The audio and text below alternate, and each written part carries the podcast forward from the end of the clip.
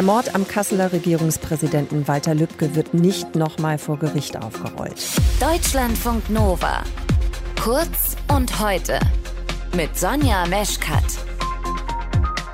Der Bundesgerichtshof hat die Urteile des Oberlandesgerichts Frankfurt am Main bestätigt und die Revision der Bundesanwaltschaft, der zwei Angeklagten und der Familie von Walter Lübcke abgewiesen.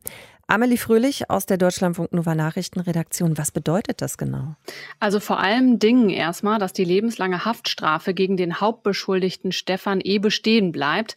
Das gilt auch für die besondere Schwere der Schuld, die eine Haftentlassung nach 15 Jahren so gut wie ausschließt. Das Urteil ist damit rechtskräftig und der Fall abgeschlossen. Aus Sicht des Vorsitzenden BGH-Richters hat die Vorinstanz die Tat richtig bewertet, insbesondere die Mordmerkmale Heimtücke und niedrige Beweggründe. Dr. Lübcke sah sich an dem betreffenden Abend keines Angriffs. Er war vielmehr arglos und aufgrund dessen wehrlos. Mit anderen Worten, er hatte gegen den tödlichen Angriff keine Chance. Die Aufgabe des BGH, die bestand ja ausschließlich darin zu überprüfen, ob es in der Vorinstanz Rechtsfehler gegeben hat. Laut dem Vorsitzenden Richter des BGH ist es nicht der Fall.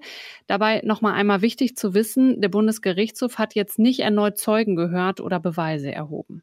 Wie hat denn die Familie von Walter Lübcke darauf reagiert, auf das Urteil von heute? Die hatte ja wie die Bundesanwaltschaft Revision eben gegen dieses Urteil eingelegt. Ja, für die Familie ist die Entscheidung heute sehr bitter. Sie ist davon überzeugt, dass der Mitangeklagte Angeklagte Markus H. eine wesentlich bedeutendere Rolle in dem Fall gespielt hat. Laut Bundesanwaltschaft und den Angehörigen hat Markus H. etwa mit Stefan E. Schießen geübt und ihn in seinem Willen bestärkt, die Tat zu begehen. Vor dem Oberlandesgericht Frankfurt am Main war Markus H. ja unter anderem wegen Beihilfe zum Mord ursprünglich angeklagt. Am Ende ist er dann aber nur wegen eines Waffendeliktes zu einer anderthalbjährigen Bewährungsstrafe verurteilt worden. Und auch das ist nach der BGH-Entscheidung von heute rechtskräftig. Genau, die Familie von Lübcke, die sieht in Markus H. aber einen direkten Mittäter. Sie glaubt, dass beide Männer die Tat zusammen geplant und auch verübt haben. Der Vorsitzende Richter am BGH, der hat zwar Verständnis für die Familie gezeigt, erklärte aber, die Beweislage sei eben nicht besser. Am Tatort gab es zum Beispiel nichts, was auf Markus H. hinwies. Und dann heißt es nun mal in unserer Rechtsprechung im Zweifel für den Angeklagten. Der Sprecher der Familie Lübcke reagierte kurz nach der BGH-Entscheidung so. Das ist schmerzlich. Zugleich gilt aber auch, dass Walter Lübcke ein Leben lang für den freiheitlich-demokratischen Rechtsstaat eingetreten ist mit all seiner Überzeugung und mit all seiner Kraft.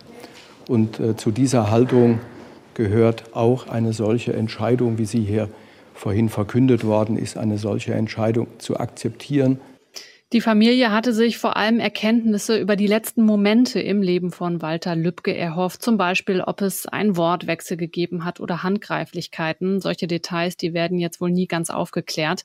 Klar ist, der CDU-Politiker Lübcke ist am 1. Juni 2019 auf der Terrasse durch einen Kopfschuss aus nächster Nähe ermordet worden. Der rechtsextreme Stefan E. gab als Motiv Lübkes Einsatz für Geflüchtete an.